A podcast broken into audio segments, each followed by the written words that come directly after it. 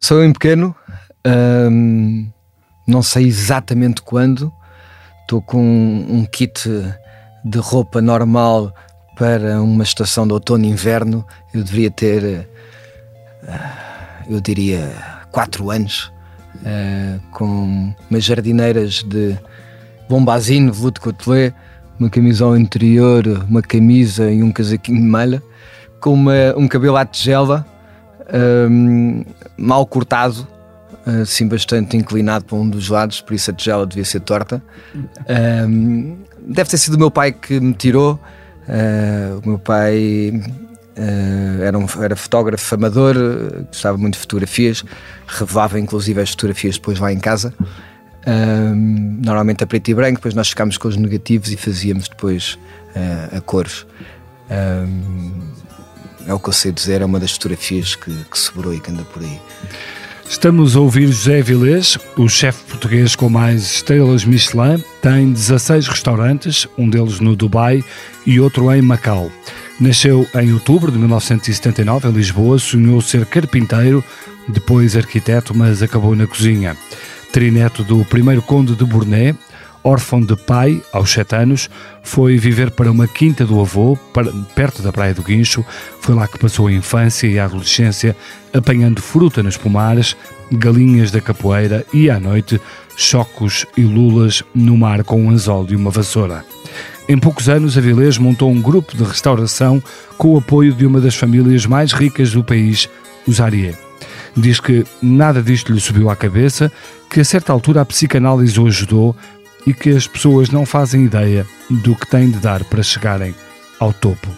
Eu sou o Bernardo Ferrão, nasci no Porto em 1976 e este é o Geração 70, um podcast com os protagonistas de hoje que nasceram naquela década e como as suas vidas foram sendo moldadas por um país que tanto prometeu.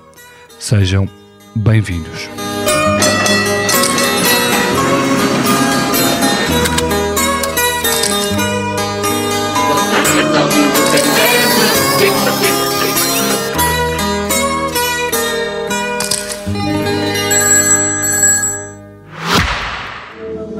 Este é o início de algo extraordinário, onde a cada olhar desvendamos uma nova descoberta.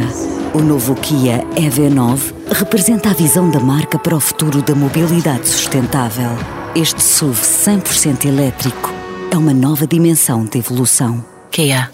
Movement that inspires. Zé, uh, li, li, esta citação tua uh, que tu dizias as pessoas não fazem ideia do que têm de dar para chegarem ao topo. Uh, tu achas que já chegaste ao topo? É, é sempre muito relativo e por isso também o eu dizer, não me lembro de ter dito isso, mas é possível que, que tenha.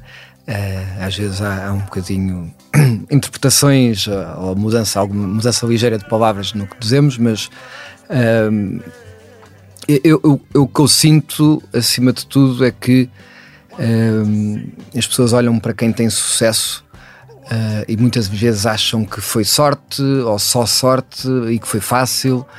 Uh, e em Portugal, uh, muitas vezes pensam que seria melhor puxá-las para baixo para estarem mais ao mesmo nível em vez de trabalharem mais para, para, chegarem mais ao topo. acho que estou num topo, não sei se é o topo, é, é, muito relativo. eu acho que, quer pelo dizer. Menos, pelo menos no, no Dubai estás lá, lá em cima, bem alto na torre na, no rooftop, por isso esse estou. Esse, esse topo, esse, esse topo já é teu. Um, não, eu, eu, acho que acima de tudo, um, quando se trabalha muito, quando se tem um sonho e que se consegue começar a transformar uh, parte desse sonho em realidade, uh, eu, eu, sinto muito como se fosse um, uma colina ou umas escadas que vamos subindo e vamos vendo um bocadinho mais além. Sempre que vamos subindo mais, vamos vendo mais além. Por isso vamos atualizando também os nossos sonhos os nossos projetos um, e, e, e, de repente nós passamos, que eu acho que é uh, talvez o conceito que hoje, uh, que eu ouvi há pouco tempo uh, falar dele, os meus sonhos começam a entrar dentro dos sonhos dos outros. A minha vida começa a entrar nos sonhos dos outros. Uhum. E por isso de repente baralham-se sonhos um, e se calhar também trabalhas para isso, muitas vezes, para fazeres parte do sonho dos outros, não é? Sim, eu, eu acho que uh, o melhor que nos pode acontecer é que ao realizarmos o nosso sonho estejamos também a realizar sonhos a outras pessoas uh, e que criemos, inclusive, necessidades ou vontades para as outras pessoas. Uh, pensando numa perspectiva de criar um prato novo ou, ou um restaurante novo, um negócio novo, desse ser o meu sonho e de repente estar a realizar também sonhos das pessoas que vão comer ou que vão provar o restaurante. Então deixa-me deixa ir ao início e, e começar pelo, pelo arranque da tua vida. Portanto, tu nasces em, em 1979, um, ainda são anos ali muito quentes do, do pós-25 de Abril. Um, como é que tu nasces numa família conservadora, uh, claramente? Como é, que, como é que tu descreverias esse ambiente familiar em que cresceste? Uh, era bom, uma família muito grande do lado da minha mãe. A minha mãe tinha seis irmãos, eram sete. Uh, com os meus avós, todos os domingos tínhamos um lanche em casa dos meus avós com os primos todos, éramos 20 e tal primos direitos. Uh, do lado do meu pai era uma família que teve alguns azares. Meu pai acaba por morrer depois quando eu tinha 7 anos, ele 36 anos, a minha tia tinha morrido uns anos antes, meu tio morreu uns anos a seguir, a minha avó paterna acaba por uh, ver morrer todos os filhos uh, e por isso acaba por ser uma família uh, mais desmembrada, mas que me acaba por passar também os valores um bocadinho parecidos ou iguais aos da minha mãe. tinha um bocadinho mais de loucura.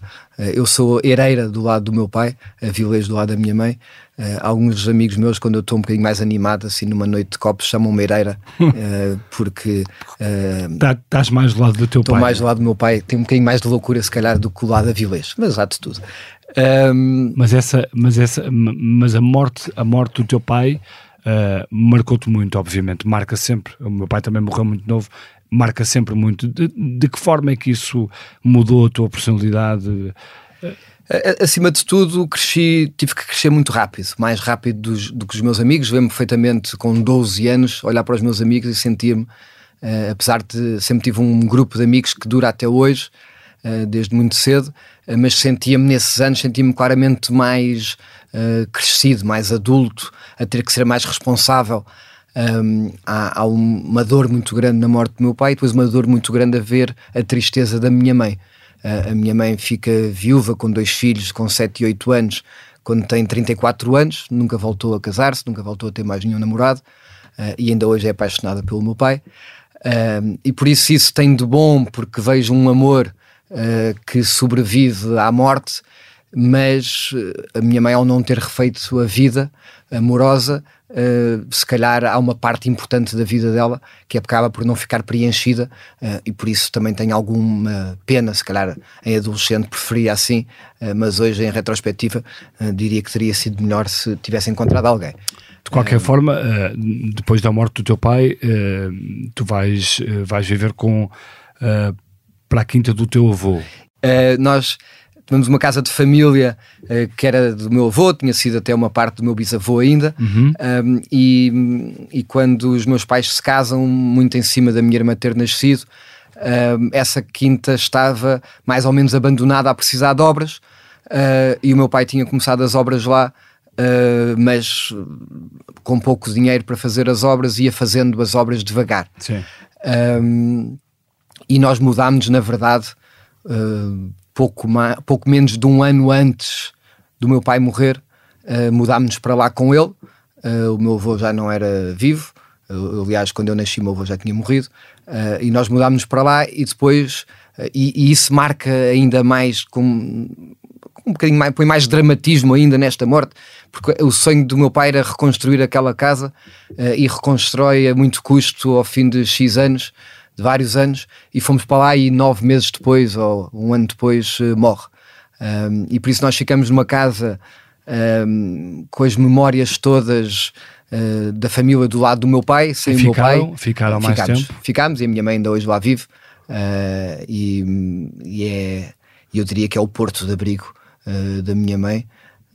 e eu vou lá também sempre que posso. E nessa altura, como é que era, como é que era a vossa vida?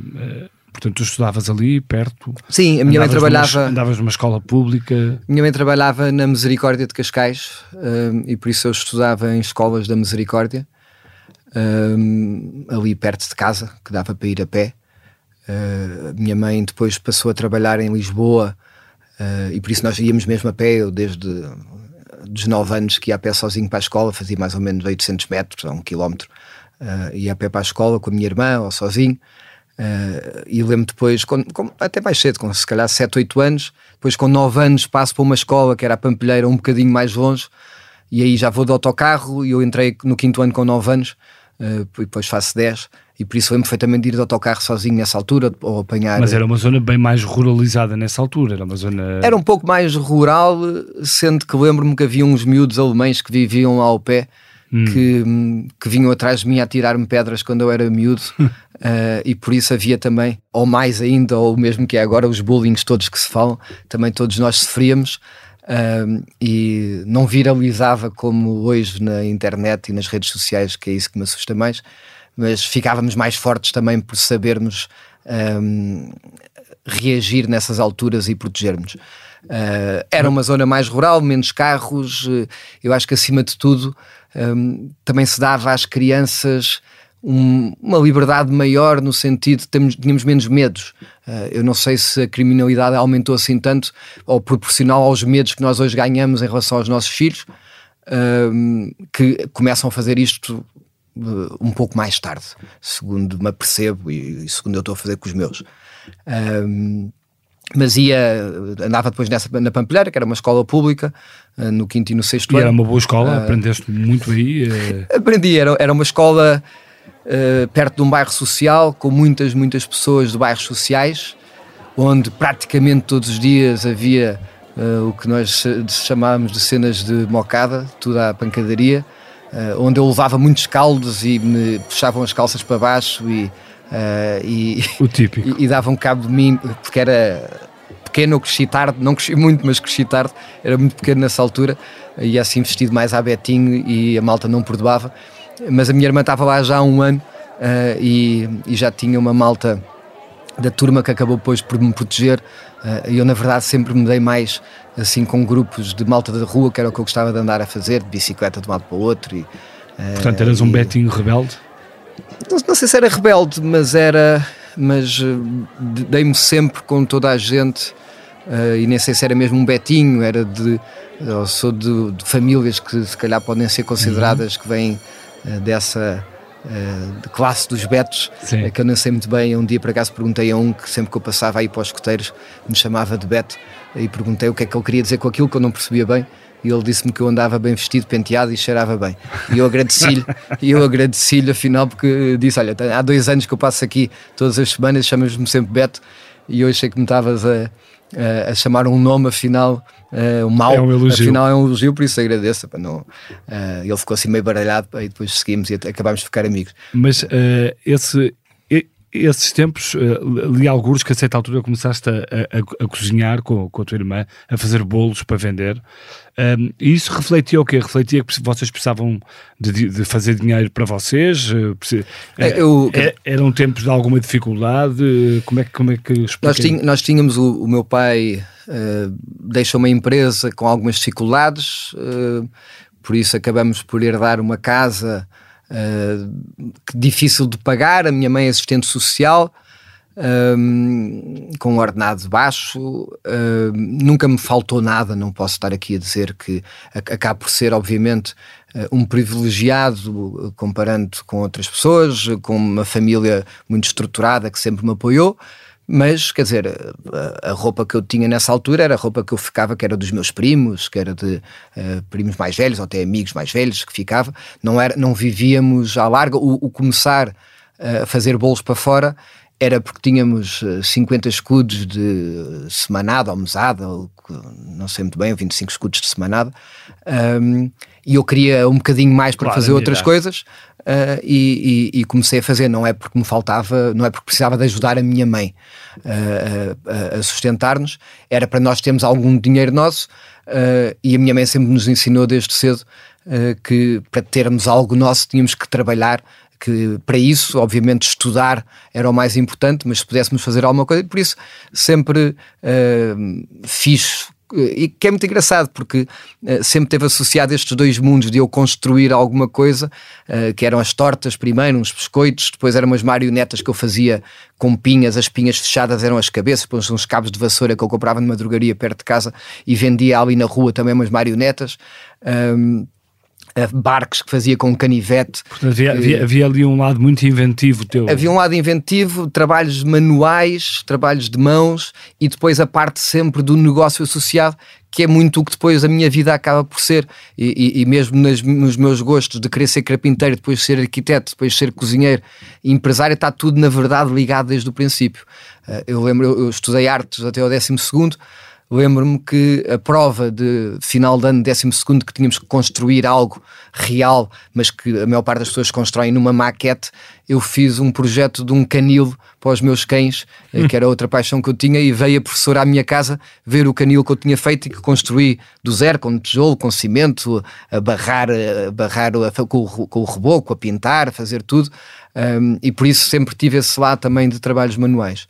Um, e por isso era para nós ganharmos mais algum, para nos divertirmos, uh, não para nos E política? Ligavas alguma coisa à política nesses anos, no final dos anos 70? Não, não ligava nada, lembro-me. Início assim, dos anos 80. Não, então, no final dos anos 70, para mim, nasce em outubro não, de 79. Claro, mas, óbvio. Não, eu diria que até eu, as primeiras eleições que me lembro.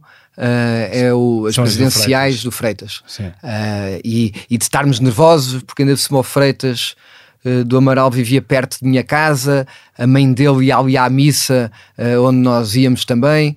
Um, ehm, e, e lembro-me disso, estarmos nervosos do Freitas e do Mário Soares e das coisas todas, uh, mas confesso, uh, um bocadinho aliado a isso. E eu aqui, uh, a minha mãe trabalhava até tarde todos os dias, o meu pai já tinha morrido, ehm, e eu por isso não tinha assim ninguém da família que ligasse muito a política ou tivesse sequer tempo para pensar nisso, e por isso eu não tenho até muito mais tarde, não tenho noção nenhuma uh, do, que, do que era antes do 25 de Abril, depois do 25 de Abril, o que é que, uh, o que, é que era realmente política.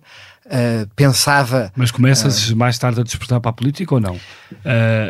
a estar mais atento ao que se passa no país? Ou, não, e, ou até hoje tentas não. Não, isso, isso estou. Eu, eu, diria menos política. eu costumo falar muitas vezes do, do, da gestão do país. Uh, sou um gestor, sou um empresário, uh, falo muito na gestão do país, falo menos uh, e falo nas pessoas menos do que um, as esquerdas ou as direitas, ou uma uhum. convicção mais de um lado ou uma convicção mais do outro. mas tens uma convicção tua? Se és mais de esquerda tenho, ou mais de direita? Sou mais de direita, mas voto ao centro a maior parte de vezes, a maior parte das vezes. Já votei a centro-esquerda na Câmara tenho, tenho uma convicção, tenho, tenho em termos de. Um, eh, eh, em, em, termos do que acredito uh, ser o melhor para o país. Uh, sendo que quando nós começamos a ler um bocadinho mais uh, do que é que são as convicções de cada um dos partidos, nós acabamos por nos conseguir identificar com quase todos os partidos, de uma ponta à outra, com uma ideia, pelo menos que seja. Claro. Uh, e todos nós, obviamente, temos uh, a preocupação, uma preocupação social uh, ou uma preocupação, ou eu como empresário, uma preocupação económica, ou se achamos que devemos ter mais impostos ou menos impostos. Um, eu acredito mas... muito na iniciativa privada e por isso, se calhar, a minha convicção aí foge para umas ideologias que eu acredito que se deve ajudar mais uh, o, o, os empresários e acredito na iniciativa privada para gerar riqueza no país, não acredito... E achas que o ambiente atual não está uh, em consonância com essa... O ambiente atual não sei muito bem como é que qual é. Uh, eu, eu passámos um, um, um, um Covid, eu falando aqui na minha indústria, Uh, quer dizer, fazendo aqui uma retrospectiva nos últimos 10 anos, uh, 12 anos, uh, saímos da Troika, um, entramos, ou entramos na Troika, saímos da Troika, uh, entramos num governo de uma coligação à esquerda, passamos por uma, por uma crise inimaginável no mundo. E eu, eu tive muito perto sempre do governo e do, das pessoas que decidiam, porque ajudei à medida que pude também a trazer aqui algumas ideias para cima da mesa no setor e acho honestamente que se fez um ótimo trabalho. uh, de sobrevivência de vários setores durante a pandemia. Durante a pandemia. Acho que, que o que nós imaginámos e o que foi, foi muito melhor do que nós imaginámos com o medo que tínhamos. Um, e, e, eu fiz questão também de. Eu, eu, acho que o que poderia haver mais complicado era pequenas empresas sem estrutura. Apesar das pequenas empresas terem mais ajudas, o conseguir as ajudas era muito complicado e eu tive a assessorar oficiosamente vários pequenos restaurantes a conseguir chegar a essas ajudas. Uh, porque eu até, nós saímos mais prejudicados, que era uma empresa maior, uh, e por isso em termos de rendas não tínhamos apoios nenhums e acabámos por ter menos apoios. Mas acho que em geral foi... Mas, há, uh, mas há, há, pouco falavas na questão da iniciativa privada, que és muito pró-governos que valorizem a iniciativa privada. Eu, eu, eu nem, eu nem é ser o pró-governo que valoriza a iniciativa privada, eu sou eu sou um privado com muita iniciativa e por isso eu por mim Uh, eu não espero, não estou à espera que o Estado me dê isto, me dê aquilo, ou que. Uh, Esperas é que o Estado não complique? Espero é que o Estado não complique. Uh, eu, por acaso, quer dizer, e, e digo abertamente, tenho, já concorri a alguns apoios do Turismo Portugal, fiz agora um projeto em, uh, no Alentejo, uh, no interior do Alentejo, e por isso com o apoio do Turismo Portugal. Eu não estou a dizer que não quero o Estado para nada, estou a dizer, e, e, mas tenho a dizer também que, que é um processo que eu tive que falar com 12 entidades para conseguir licenciar alguma coisa. As coisas são, são naturalmente complicadas. Uh, e, e, e, no dia que eu, eu comprei o terreno, licenciei o projeto, e no dia que licenciei o projeto, ofereceram-me o dobro do que eu tinha dado ao comprar o terreno, pela dificuldade que é, pelo trabalho que dá licenciar-se alguma coisa. Isso é um projeto que tu abriste agora no. no que abrimos uh, no em Campinho, sim, ao lado de Monsaraz. Uh, que é uma casa. Que é uma casa que nós alugamos num, num registro de hotel na perspectiva de todos os serviços incluídos, mas uh, só uh, um, no registro da vila mais, porque alugamos a casa toda só. Como é que chama? Uh, casa Nossa. Hum. Uh, e por isso, quer dizer, eu tenho muitos projetos em Lisboa, que sei como é que funcionam as câmaras em Cascais, e eu acho que não há má vontade da parte de ninguém. Uh, às vezes as coisas são mais complicadas por um excesso de trabalho. A Câmara de Lisboa, a certa altura, quase que rebentou, porque com o número de pedidos que uh, eu acho que triplicou, quadriplicou, duplicou, não há, não há, acho que cresceu mesmo muito. Uh, eu, eu, acredito na iniciativa privada, só para fazer aqui um para fechar, uh, e, e, acredito muito que uh, se fosse mais fácil ter-se essa iniciativa, que conseguiríamos, inclusive até mais rapidamente aumentarmos o ordenado mínimo, mais rapidamente, desde que isto, obviamente, o aumento não se, não se reflita sempre também no aumento de impostos. Uh, mas tenha noção também é difícil, temos que pagar impostos. É difícil para ti quando, quando se decreta o aumento do, do salário mínimo, começas logo a fazer contas? Nós, nós, estamos, nós estamos mais ou menos um ano à frente, ou seja, okay. uh, e temos uma porcentagem muito pequenina dentro do nosso grupo de pessoas com o salário mínimo. Uh, e, e, não tínhamos sequer, o ano passado estávamos com o salário mínimo que foi decretado para este ano uh, e por isso estamos um ano à frente nisso. Levas algum uh, avanço? Levamos algum avanço e, e, as pessoas depois com gratificações e hum. hoje em dia, para ser honesto, quer dizer, há poucas pessoas que trabalhem comigo que não levem para casa ao fim de um mês médio cerca de 1400 euros limpos. Uh, e por isso. Uh, e trabalham estamos, quantas horas? Trabalham o, o normal, não, não, não, fazem já as jornadas que se fazia antigamente na restauração, trabalham as 40 horas semanais. 40? Uh, às vezes um pouco mais, às vezes um pouco. Às vezes um pouco mais, um pouco menos. Fazemos ou três dias de folga, ou dois dias e meio, ou, ou dois, duas meias folgas, ou fazemos. Não, não há. Quantas pessoas é que, tu, é que tu empregas neste momento? Ou o grupo? O grupo, nós dividimos o grupo mais ou menos em duas partes. Nos 16 restaurantes que falas, uh, empregamos 470 pessoas. Então vamos falar desse, desse grupo uh, e como é que tu foste construindo isto tudo, porque houve uh, vários avanços e recuos, houve tentativas que falharam. como, é, como é que tu começas a perceber que queres ser chefe? como é que, como é que vais, segues esse caminho? Ainda estou ainda a perceber. Uh, não, foi, quer dizer, eu sempre gostei muito de cozinhar. uh, certa altura, só que a pessoa falta-lhe Uh, exemplos reais de, uh, de pessoas perto dela que são chefes de cozinha, por isso a pessoa não consegue sequer verbalizar isso, quer ser chefe, quer ser cozinheiro, não. Uh, e depois, a certa altura, comecei a gostar cada vez mais de comer até e de, e, de, vinhos e, e de repente pensei, quero ser cozinheiro. E na altura uh, estava a acabar o meu curso de comunicação empresarial uh, no ISCEM, uh, porque entretanto, no meio disto tudo, faço um curso de comunicação empresarial que tinha como uma vertente de marketing também muito grande e tinha que fazer um trabalho, uma tese de licenciatura. E, e, escolhi fazer com o professor Rui Vinhas da Silva, que é uma pessoa que eu mantenho ainda ao contacto, um, um trabalho de marca, identidade e imagem da gastronomia portuguesa. Um, e tive que entrevistar 100 pessoas da área, 50 estrangeiros e 50 portugueses, um, estrangeiros em Portugal, sobre qual a percepção deles sobre a gastronomia portuguesa.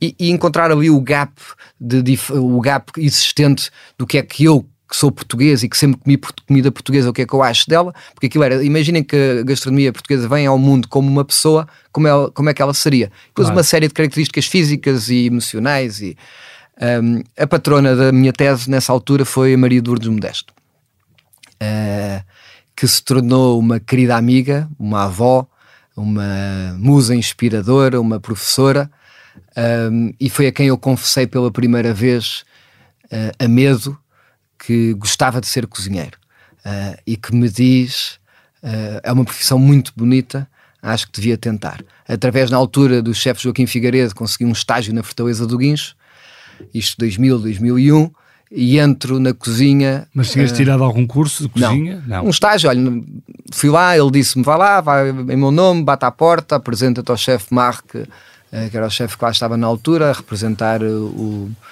o Antoine Westermann, que tinha três estrelas eh, em Estrasburgo. Uh, e eu bati à porta e disse: Tenho seis meses, estou a estudar à noite, mas posso trabalhar de dia. quero trabalhar aqui sem ganhar nada para aprender. Eles riram-se assim um bocadinho de mim, achavam que eu ia desistir passado de dois dias. Lembro perfeitamente a primeira vez que entrei, o meu coração disparou. Que idade tinhas? Uh, tinha 21, okay. uh, 20, 21 anos. Um, lembro do meu coração ter disparado e eu ter a certeza que era aquilo que eu queria fazer para o resto da minha vida. Depois, às vezes, uh, ao longo destes 24 anos que passaram, pensei: será que eu tomei a, a decisão certa? Um, e fiquei lá seis meses. Fiquei lá seis meses a estagiar uh, dois dias de folga e para cá depois comecei num, dia, num dos dias de folga a ir para a pastoria para aprender um bocadinho de pastoria uh, e fazia, trabalhava lá das nove da manhã uh, às quatro da tarde e depois começava as aulas em Lisboa às sete ou às seis e meia. e fiz isso durante seis meses e depois... E depois do estágio? Depois do estágio... Um, vou trabalhar com o Zé Bento Santos Uh, nessa altura estou a acabar o curso, a acabar a tese, uh, tive ainda um, um, tempo no Brasil uh, e depois vou trabalhar com o Zé Bento Santos, que é depois o meu grande professor também numa altura, isto sempre a conciliar com, com o slow food, que eu estava juntamente com a Maria de Lourdes Modesto, com um movimento que protege os ingredientes uh, típicos, autóctonos, e andávamos um bocadinho por todo o país à procura de, de ingredientes e provar diferentes ingredientes. Trabalhei um ano com o Zé Bento Santos, isto em 2003. Um, e, e o Zé Bento Santos abriu-me ao mundo. Se a Maria de Lourdes estava mais olhar para o país, o Bento Santos abriu-me ao mundo, patrocinou-me alguns cursos no Alan Ducasse com uma generosidade imensa e com um carinho imenso que hoje ainda hoje se mantém uh, e é e, de um lado e do outro uh, uma amizade muito grande e respeito. Um, e tive no Alain Ducasse, fiz um estágio em Paris no Bristol, que na altura tinha duas, depois ganhou três estrelas Michelin. Mas depois um, há, há, um restaurante em específico que, uh, que no fundo te abre as portas para um pouco para aquilo que és hoje. Uh, sim, eu depois. O Tavares Rico. Sim, eu curiosamente é, é e, e, por decisão minha, eu, eu, falo pouco de um projeto que eu tive envolvido, porque esse projeto depois passou a ser de outra pessoa e eu, por respeito a essa pessoa, não falo muito dele. Uhum. Por isso, vou fazer um parênteses muito rápido. Eu, eu abri o Sem Maneiras em Cascais, onde convidei depois o Lubomir a trabalhar comigo e onde depois o Lubomir ficou à frente e eu saí. Okay. Uh, e por isso esse é o primeiro, onde a minha primeira grande entrevista no DN, não sei o quê, na sequência dessa abertura desse restaurante, a primeira crítica do Davi Lopes Ramos, do José Quitério, uh, de uma série deles que começam aí. Um, e, e, depois eu saio, abro um, um takeaway catering em Cascais. Sais, eu, eu saio para ir para o Brasil. Sabes porque o projeto. Tínhamos ideias diferentes. Hum, uh, tínhamos claro. ideias diferentes e eu era muito novo. Uh, tinha 24 anos, era muito novo para discutir alguma coisa, sempre. Nunca gostei de, de discutir, de perder tempo a discutir. Uh, e, e, e o Lubomir é um grande profissional, mas somos, temos personalidades muito diferentes e uh, eu achei que era melhor eu ir à minha vida uh, e por isso vendi-lhe a minha cota, ele ficou com o restaurante e continuou o projeto. Eu acabo por ir para o Brasil na altura fazer uma consultoria, mais a desenhar umas cozinhas em Angra dos Reis, que tinha uma pessoa que, que, era meu cliente lá, que estava muito do restaurante e fui lá preparar esses projetos, estive lá uns meses, voltei, abri um takeaway em Cascais com um serviço de catering, e eu estava nessa altura, isto 2005, 2006, tinha, em 2006 concorri para estagiar no El Bulli, uh, não fui aceito, em 2007 voltei a concorrer e fui aceito. Uh, e fui, eu acho que aí é que a minha vida muda muito. Uh, fui fazer uma, uma, uma estação ao El Bulli, uma época. O El Bulli, uh, para quem não sabe, é um. É um... Foi considerado muito, muitas vezes o melhor restaurante do mundo. Uh, o Ferran Adrià, que, é, que é o chefe, era o chefe do El Bulli, uh, foi uma das 50 personalidades da Times e. foi alguém que revolucionou por completo, foi a grande revolução da gastronomia a seguir ao Nouvelle Cuisine que tinha acontecido mais ou menos 50 anos antes, 40 e tal anos, 50 anos antes. e e, e eu estar lá com mais 50 estagiários do mundo inteiro a ver todos os dias o que o Ferran e a equipa deles. Eh, eu apanhei como chefes de cozinha o Eduardo Chatru, o Oriol Castro e o Mateus Casanhas, que hoje são os três chefes do Desfrutar, que é para mim hoje o melhor restaurante do mundo. Um, e quando volto, sou convidado para, para chefiar o Tavares. Uh, e, e, aí, e, aí, a tua vida, a tua vida, vida, em Portugal uh, muda, muda, claramente. Um uh, Zé, como é que é ter 16 restaurantes, um deles no Dubai, outro numa, eh, eh, em, em Macau, ter um, estrelas Michelin, uh, isso exerce sobre ti uma, uma pressão muito grande no dia a dia? Não sou muito competente a dormir, não. Uhum. por isso essa pressão está lá é uma área da minha vida que eu falho. Eh, às vezes, redondamente, passo noites em claro. Um, Porquê? Estás a pensar em receitas, em, não, é, em é, novos é, pratos? Eu, eu, eu, eu às vezes imagino-me como uma malabarista, não na parte maca, as pessoas, porque às vezes quando alguém é um bocadinho aldrabão dizem que ele é malabarista, mas numa perspectiva de eu estar-me a divertir com duas bolas de ténis. Digo duas bolas de ténis, meu, meu avô adorava fazer malabarismo e, era, e foi um campeão nacional de ténis e por isso fazia isto com bolas de ténis. E estar com duas bolas a tirar de uma mão para a outra, que é fácil, com três já é muito difícil, já é mais difícil, com quatro, muito difícil. E, e eu sou esse malabarista que tem sempre posto mais uma bola. Um, e, e, e passo por aqueles momentos tipo que estupidez, porque é que eu fui fazer isto? Uh, mas são sempre momentos, porque depois fico muito contente. O crescimento da, da empresa foi muito orgânico a maior parte do tempo, uh, foi quase sempre projetos que iam realizar sonhos meus de situações de consumo, de poder criar novas cozinhas. Hoje o que fazemos com o Encanto, uh, onde era o antigo Belcanto no Chiado, uh, é redescobrir uma cozinha ou descobrir uma cozinha portuguesa vegetariana. Hum. Uh, um bocadinho o que fizemos com o Tavares e depois com os primeiros anos do Belcanto, descobrir a alta cozinha portuguesa. Um... Mas não é um risco, a certa altura, abrir tantos restaurantes e perder um bocado essa é, mas quem não há risca muita, não petisca. Há, muita e, gente que fala do ADN, eh, quer dizer... Sim, eu, eu acho que as pessoas têm que ter a, eh, a, a vida toda se, uh, se equilibra entre a expectativa e a realidade, em tudo. Na nossa relação, no nosso amor pelas uhum. pessoas, no, num livro que vamos ler, num filme que vamos ver, uh, e, e, e, por isso uh, a pessoa, a ida a um restaurante é também sempre entre a expectativa e a realidade. eu acredito que a formação de equipas me permite uh, ou me permitiu crescer com qualidade. Uh, e acredito que eu estar ou não estar não faz com que o restaurante, nessa noite que eu esteja ou que não esteja, seja melhor ou pior. Um, o delegar, a palavra delegar é, é é sinónimo de confiar, ou pelo menos um dos sinónimos é confiar. Qual é a parte isso, mais complicada de, de, gerir um restaurante, de ser chefe de um restaurante? Eu acho que a melhor parte e a mais complicada são as pessoas. E eu digo as pessoas que trabalham connosco, que é a melhor parte uh, e a parte mais complicada também, e as pessoas que vão aos nossos restaurantes, uh, e é mais importante. Nós, quando fazemos uma pirâmide e um. Uh, e fazemos aqui o que é que é o mais importante. Nós temos o cliente lá em cima uhum. e depois os dois logo cá embaixo uh, temos o, o, o, cliente interno, é a minha equipa, nós uh, e os acionistas aqui numa perspectiva mais económica. Uh, e o mais complicado, se calhar, para quem está de fora, é que todos os dias, independentemente se dermos 20, 30, 100, 200, 300 mil refeições, quando os dias acabam e podemos estar mais ou menos contentes, até às vezes podemos estar mesmo muito contentes, no dia a seguir começamos e fazemos tudo outra vez. E os críticos? Os críticos é como na vida, há sempre. Há, há sempre críticos, há sempre pessoas. Hum, tu sabes como é que. Como é que isso funciona? Quando um... Não há muitos críticos já, quer dizer, há, há, nós temos os inspectores Michelin que vêm. Os inspectores os, Michelin, como é que. Nós, não, é sabe, nós não sabemos que eles vêm e cada vez mais a Michelin hoje em dia está a fazer mesmo uma, Uh, é, nunca se apresentam, às vezes uma vez por ano, no fim de, de, de pagar a conta, apresentavam-se uma pessoa.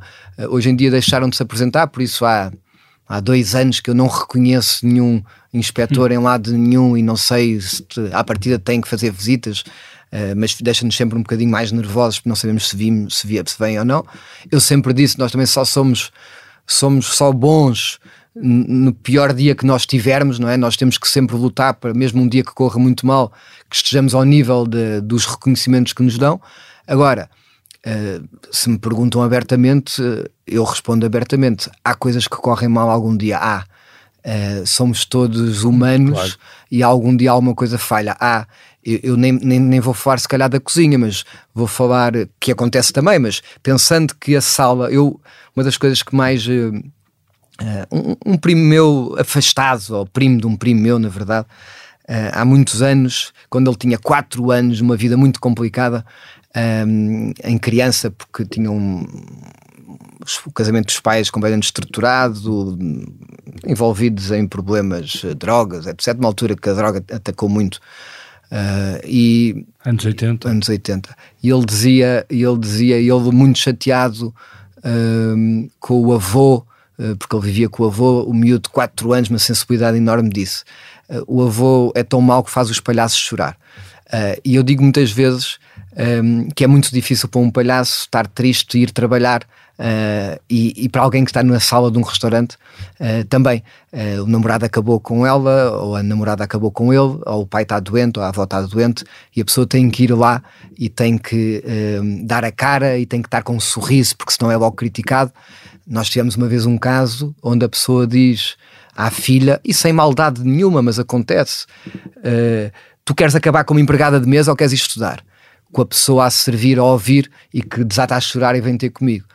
Um, e, e, às vezes falta-nos um bocadinho essa sensibilidade uh, e achamos que, que toda a gente tem que estar, que o profissionalismo tem que chegar a um nível que nós somos, uh, e tu trabalhas em televisão e, e, sabes o que é que é, não é? A pessoa não estar bem e ter que estar bem. Uh, e, e, estamos a falar de pessoas que começam a trabalhar comigo alguma... com 18, 19 anos, com 20 mas anos. Há, mas há alguma, alguma regra, por exemplo, que tu que tu imponhas ou que tu achas que é mesmo obrigatória cumprir uh, para quem trabalha contigo e que está ao serviço? Não, quer dizer, nós temos um, um, um, tempo de formação, um processo de formação, uma, uns dos e uns don'ts, tipo de como falar com um cliente, como não falar com um cliente, uh, mas vamos ser muito honestos, uma pessoa que durante, que tem 21 anos e que durante 17 ou 18, desde que se lembre, tratam, tratam as outras pessoas por tu ou trata por você, sem tratar por senhor ou senhora, e é a primeira vez que nós, em uma semana ou um mês de formação, temos que lhe dizer que se tem que tratar por senhor, por senhora, uh, e de repente há um dia que trata, mas você. Uh, vai querer isto, ou às vezes até outras culturas diferentes, ou em inglês, ou em português, ou em espanhol, ou em francês. Quer dizer, uh, é muito difícil, por mais formação que exista, conseguir-se mudar um chip de alguém de um dia para o outro, ou em semanas ou meses. Uh, e, e, e, há pessoas que não perdoam isso, uh, e há pessoas que não perdoam. Quer dizer, e atenção, eu não estou a dizer eh, que elas devem perdoar, eh, mas estou a dizer que dos dois lados acontece. Eh, a pessoa um... morreu-lhe a avó, eu, eu, no dia que morreu a minha avó, eu tinha três jornalistas gastronómicos portugueses e espanhóis no Tavares e eu tive que ir para o Tavares servir os jantares. E estava lá e comeram bem e me perguntaram, está um, hoje está um bocadinho triste, o que aconteceu assim? Minha avó morreu há 5 horas, acabei de saber, uh, mas porquê é que não foi para casa? Não pude, estou aqui a trabalhar. Uh, e, e, e, por isso um, acontece com todos. Hoje em dia, felizmente, hoje em dia, felizmente, nós conseguimos dar esse tempo a todas as pessoas que trabalham connosco. Deixa-me só voltar atrás, há pouco falavas dos, dos críticos, eh, já não há críticos como, como antigamente. Não, há poucos, eu não estou a dizer que são piores do que eram os antigamente, hoje, não, e, vou dizer, e vou dizer porque é que eu acho que não há. Então. Porque as redações têm que pagar refeições caras em muitos restaurantes com muito ritmo e não há redações a fazerem uh, com, com, como faz o New York Times ou como faz outras, outras redações, porque não dá para ser crítico não pagar a refeição. Claro. Uh, e não dá para ir uh, e a restaurantes que custam 250, 300 euros e ter-se que ir se calhar a dois ou a três por mês se calhar não há, e, e, muitas vezes não vai só uma pessoa, pode ir em duas, quer dizer, não há, eu, eu diria orçamento. Mas isso faz com que a visão de uh, da imprensa, ou o olhar da imprensa, ou a forma como a imprensa trata, por exemplo, hoje uh, as cozinhas, os restaurantes, os, os chefes, de uma forma mais superficial, não vão tanto ao fundo. É, é, é quase como se fossem novas estrelas. Não, eu, eu acho que é isso, novas estrelas, quanto mais estrela, mais se cai também, quanto mais sobe. Eu não acho que seja essa perspectiva. Eu acho que. Tu achas que és uma estrela da cozinha? No restaurante sabemos que és, não é? Tens... As estrelas Michelin. Não, não me vejo assim, não. Eu não. Eh, começaste aí quando me apresentaste, uh, falaste que eu dizia que isto não me deixava subir à cabeça. Não é no sentido. Eu, eu, para o melhor e para o pior, tenho uma coisa na minha vida que é. Uh, nós este ano no Belcanto foi considerado o 25 melhor restaurante do mundo. Vocês perguntam, o Belcanto é o 25 melhor restaurante do mundo? E claro que não há, há, tantos restaurantes no mundo, qual é a subjetividade? A subjetividade disto é tão grande. Uhum. Uh, dizem, merecemos as estrelas Michelin que temos. Uh, isto é sempre por comparação, não é? Eu digo merecemos. E eu até digo, o Belcanto é um três estrelas Michelin. Tem duas estrelas, mas o Belcanto é um três estrelas Michelin. Já comi uh, em se calhar 70% dos três estrelas Michelin da Europa, uh, vários do mundo, e por isso falo com certezas do que estou a dizer. Agora, isto não muda nada. Eu continuo a ter Uh, a ter que acordar de manhã e lavar os dentes, ir à casa de banho, fazer, quer dizer, tenho os meus filhos, tenho os meus medos, tenho as minhas inseguranças, tenho também queimo um bife, se calhar a fazer em casa distraído. Uh, tu cozinhas em casa? Pouco, pouco tempo que estou em casa, cozinho. Uh, gosto de cozinhar, às vezes cozinhei muito no Covid e foi uma coisa maravilhosa. Covid, no meio disto tudo, foi talvez os melhores meses da minha vida em termos familiares. Mas cozinhas em casa ou preferes levar os teus filhos e a tua mulher ao a um, não, dos, a um dos não. teus restaurantes. Isso também levo, uh, ainda para casa este domingo fomos almoçar à taberna no bairro, uh, mas, uh, mas gosto, mas descanso menos quando vou, não é? porque estou sempre atento a tudo, estou a provar e reprovar tudo. E só vais aos teus ou vais aos outros? Não, também vou aos outros, não vou tanto como gostaria. Eu acho que uma das minhas grandes falhas hoje é Uh, não ter visitado ainda alguns colegas meus que fazem trabalhos fantásticos uh, e que eu ainda não tive a oportunidade de lá ir, porque viajo muito, porque quando estou cá estou muito cansado, uh, viajo menos dentro do país do que deveria. e achas que hoje a qualidade dos restaurantes, há, há muitos grupos, há muitos franchisings, há, há muitos restaurantes, uma pessoa vai a Príncipe Real, vai a algumas zonas do Porto, há muita coisa nova. tem qualidade, em tua opinião? Ou é... Há muitos que têm e outros que não. Uh, mas acho que nós nunca tivemos tantos restaurantes bons como, como temos hoje. Uh, e ao contrário do que se diz, quer dizer, nós, a vida nunca, a vida não, para a grande parte ou para uma parte da população, infelizmente se calhar não é a grande parte, mas para uma parte da população, a vida nunca esteve tão boa como está hoje. Podemos, se calhar, eh, pensar que alguns valores não são exatamente o que nós defendemos, o que seja, mas uh, nós pensamos hoje que menos gente vê televisão, quer dizer, vê-se mais televisão no mundo porque há, mais, há gente a ver pela primeira vez televisão. O acesso às coisas consideradas boas uh, é cada vez maior. Uh, mas nós, eu acho que os chefes não melhoraram ou, ou alguns melhoraram, mas não é, não é, nós não temos melhores restaurantes porque temos, nós temos é mais clientes, que é uma coisa que é muito importante. Portanto, a ideia de que a crise tirou o poder de compra para restaurantes. Não, não é. Não, se, não sentiste isso? Não, sentiu-se, só que, só que nós tivemos uh, 35 milhões de, de turistas este ano. Uh, só a TAP voou, penso que 15 milhões de turistas para, para Portugal. Portanto, a conversa, do, do, a conversa do turismo a mais para ti não, não faz sentido. Claro que faz, eu acho que isto, a vida se fosse toda branca e preta era uma chatice, há muito cinzento e por isso obviamente que o turismo a mais uh, e um turismo de má qualidade Uh, destruiu Barcelona, por exemplo. Claro. Uh, e, e, temos de ter muito cuidado com isso. Não? Uh, é claro que, apesar de eu acreditar na iniciativa privada e dos Airbnbs ser uma coisa que eu não acho que se deva acabar assim de um minuto para o outro, acho que tem que ser regulado. Tenho uma preocupação muito grande com a habitação também. tenho, uma, tenho uma preocupação. Agora, uma pessoa que vivia, há muitas pessoas que viviam no centro da cidade. Uh, fizeram negócios ótimos a vender a casa para ir para outro sítio e não se importam. Se calhar pessoas estavam há 50 anos a viver, tinham 70 anos, deram uma vida ou vão dar uma vida, se calhar, aos filhos muito melhor do que alguma vez achavam que iam dar. Claro. Por isso, estas valorizações que a cidade teve não é só para os outros e não é só para os estrangeiros usufruírem, não é só para, para os grandes grupos. É o que acontece, quer dizer há muitas poucas pessoas que há 50 anos viviam no centro de Londres que se calhar hoje em dia vivem lá, ou de Paris, ou de Madrid. Uh, nós isso estamos a, a, a acontecer-nos mais ou menos o mesmo que aconteceu Exato. noutras cidades.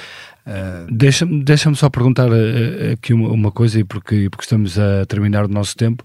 Um, este fim de semana tivemos o congresso do Chega, uh, e uma das grandes questões do Chega é, é, é o assunto da imigração e da, da, enorme quantidade de imigrantes, nomeadamente do Indostão em Portugal.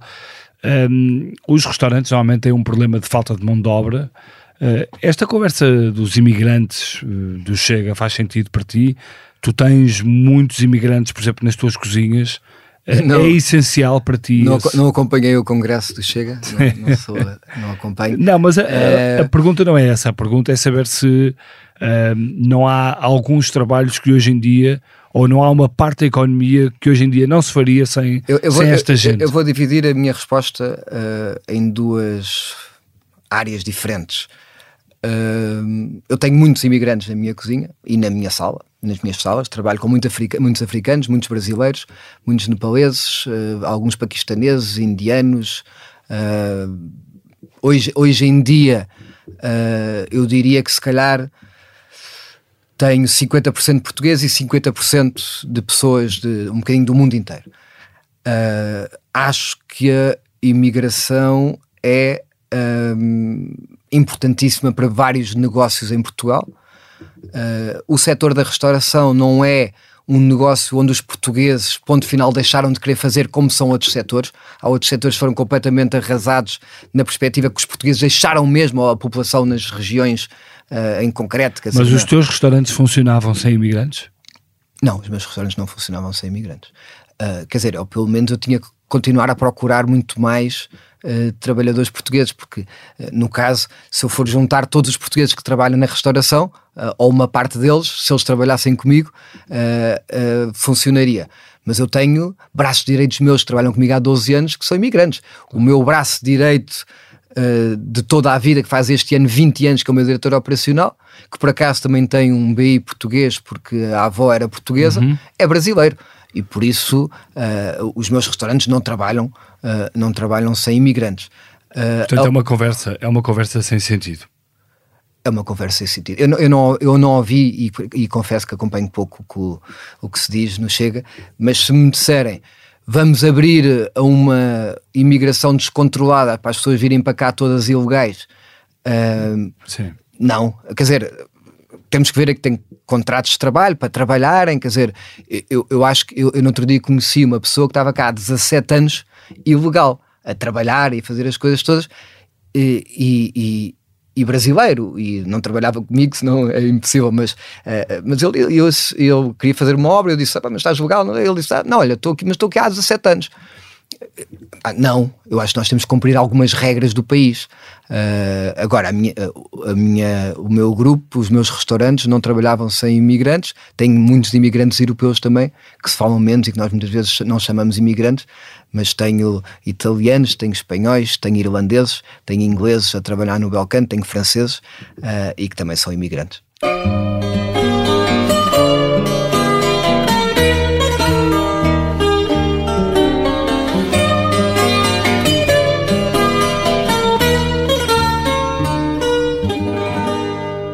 Zé, vamos passar à segunda parte deste, deste podcast e um, eu começo por te pedir a tua desilusão. Uh, eu, como disse antes, eu não tinha pensado em nada disto. Eu, eu acho, eu hoje estou um bocadinho desiludido, já que agora falas de. Uh, eu não costumo fazer este tipo de podcast, este tipo de conversas que puxem um bocadinho mais para a política e que puxem um bocadinho mais para o, para o estado do país. Um, eu desiludo-me um bocadinho que as pessoas hoje que, que não vão votar uh, e que depois falem muito e que não vão votar. Eu acho que é mesmo, mesmo muito importante irmos votar uh, e, que vamos, e que, que, vamos votar com alguma convicção sem, sem ser. Uh, eu sou do Sporting, por isso, porque de repente os partidos políticos ou as áreas de voto viraram clubes e as pessoas discutem isto como se fosse o Sporting, o Benfica ou o Porto ou outro clube sem, sem ouvir concretamente as ideias para o país, uh, pelo menos nas conversas que eu apanho uh, de pessoas à minha volta, uh, e, e, e, por isso eu nunca eu não conseguiria torcer co, pelo Benfica contra o Sporting, nunca, mas conseguiria se calhar votar em alguém que eu acreditasse que tinha um projeto para, para a cidade ou para o país mesmo se não fosse daquele partido que eu normalmente voto. Uh, e, e, por isso eu vejo, vejo isso, às vezes fico um bocado desiludido com isso. Uh, e para as próximas eleições, vês alguém com um bom projeto? Achas que está, que está claro neste momento? Acho que não está claro ainda. Acho que não está, não está, está claro. Estás confuso? Uh, estou, estou confuso. Estou confuso, estou confuso. Não vou revelar mais nada, estou confuso, não está claro foi tudo muito não, precipitado. É essa, essa, confusão parece-me que, que não é só tua. Foi tudo muito precipitado, uh, quer dizer, é, é, precipitado. Aconteceu tudo rápido, não é? Queda do governo, mas não, eleições internas, uh, candidatos novos. Uh, estamos a tentar perceber as propostas para cada, de, de cada partido para o país, algumas coligações ou não coligações, quer dizer, estou preocupado. Honestamente, estou preocupado porque estou confuso, uh, e, mas espero que o próximo mês uh, seja, mais seja mais esclarecedor. Vamos passar então à tua inspiração. Uh, o trabalho é o, a minha maior inspiração. ver pessoas, independentemente de terem o que nós chamamos de sucesso ou não, uma pessoa trabalhadora inspira-me muito, porque eu acho que o trabalho muda uh, muda a vida, muda a vida, a disciplina muda a vida de uma pessoa. Um, e, e, e, por isso eu sempre que vejo alguém a trabalhar e a querer trabalhar e com vontade de trabalhar, uh, eu quando digo isto não quer dizer que a pessoa não possa descansar, porque uh, o descanso tem que vir sempre com o trabalho também. Mas a pessoa com vontade de trabalhar, com vontade de fazer, uh, e mais uma vez, só porque eu faço muitas legendas hoje em dia, estou sempre com medo de ser mal interpretado. e o fazer mais, não é preciso ser público é fazer, eu ter uma convicção que eu gosto de fazer isto, eu gosto de acartar tijolos daqui para ali, ou eu tenho que acartar tijolos daqui para ali, eu tenho que fazer estas portas para aquela casa, eu tenho este. Uh, não há melhor do que uh, nós gostarmos de, fa de, fazer o que fazemos, mas mesmo, mas não se enganem. Uh, eu, por exemplo, acho uma estupidez dizer-se não trabalhei um dia na vida porque gostei muito, porque gosto muito do que faço, mas se calhar 30% das coisas que eu tenho que fazer todos os dias ou numa base regular eu não gosto de fazer e tenho que fazer. E aí a disciplina uh, entra e é muito importante e eu inspira-me uh, e tento inspirar os meus filhos também com isso, uh, de não me apetece. A, a, disciplina é eu fazer uma coisa que eu não me apetece ou que eu não gosto de fazer com a mesma alegria, com a mesma vontade que, como se eu gostasse de fazer. E por isso inspira-me muito o trabalho. Vamos então à, à música. E trouxeste uma música com o nome da, da tua mulher, Sofia. Lá vai Sofia, Miguel Araújo, há uns anos atrás pedi ao Miguel, uh, escrevi cinco ou seis ou sete ou dez páginas sobre a minha mulher que enviei para o Miguel e diz e disse-lhe: Por favor, escreve-me uma letra inspirada na Sofia. A Sofia é isto que está aqui escrito, no que eu posso transmitir. E o Miguel criou esta música, esta pá, letra e música. Pá, isso, é, isso é um outro nível de romantismo, é? Estás é um outro nível de romantismo. Eu sei que vou-te arranjar problemas Só em casa. Estás a subir agora, a parada muito alto. E, e, o Miguel, que é talvez dos melhores compositores e letristas portugueses, uh, faz esta música que ele me diz no fim, até com muita humildade, diz: José, obrigado por me teres insistido e chateado para eu fazer esta música. Uh, porque eu estava até aqui estava a querer criar-se uma música e não estava aqui com algumas muitas ideias e criou, já passou vários anos e ele disse à espera de uma altura certa para lançar eu nunca disse isto publicamente que tinha que a, que a Sofia que, que, que, lá vai ela atrás do mundo que é a minha Sofia uh, e, e, o Miguel criou como se a conhecesse pelas páginas que eu escrevi mas letra 100% dele, música 100% dele é só a minha Sofia Lá vai Sofia, uma escolha de José Vilés e também uma homenagem à sua mulher. José, muito obrigado por teres vindo obrigado. ao Geração 70. Este podcast teve a sonoplastia de João Martins e João Ribeiro, produção editorial de Mariana Oca Ferreira, fotografia de Tomás Almeida, edição vídeo de Ana Isabel Pinto, grafismo de Paulo Alves e coordenação de João Beleza. Eu sou o Bernardo Ferrão, não perca o próximo episódio.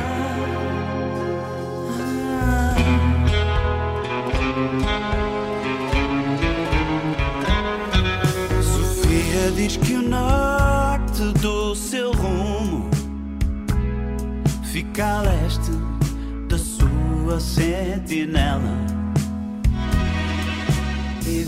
que bem que faz sinais de fumo, mas que o mundo não se fia nela. Sofia diz que o mar não é mar se não estiver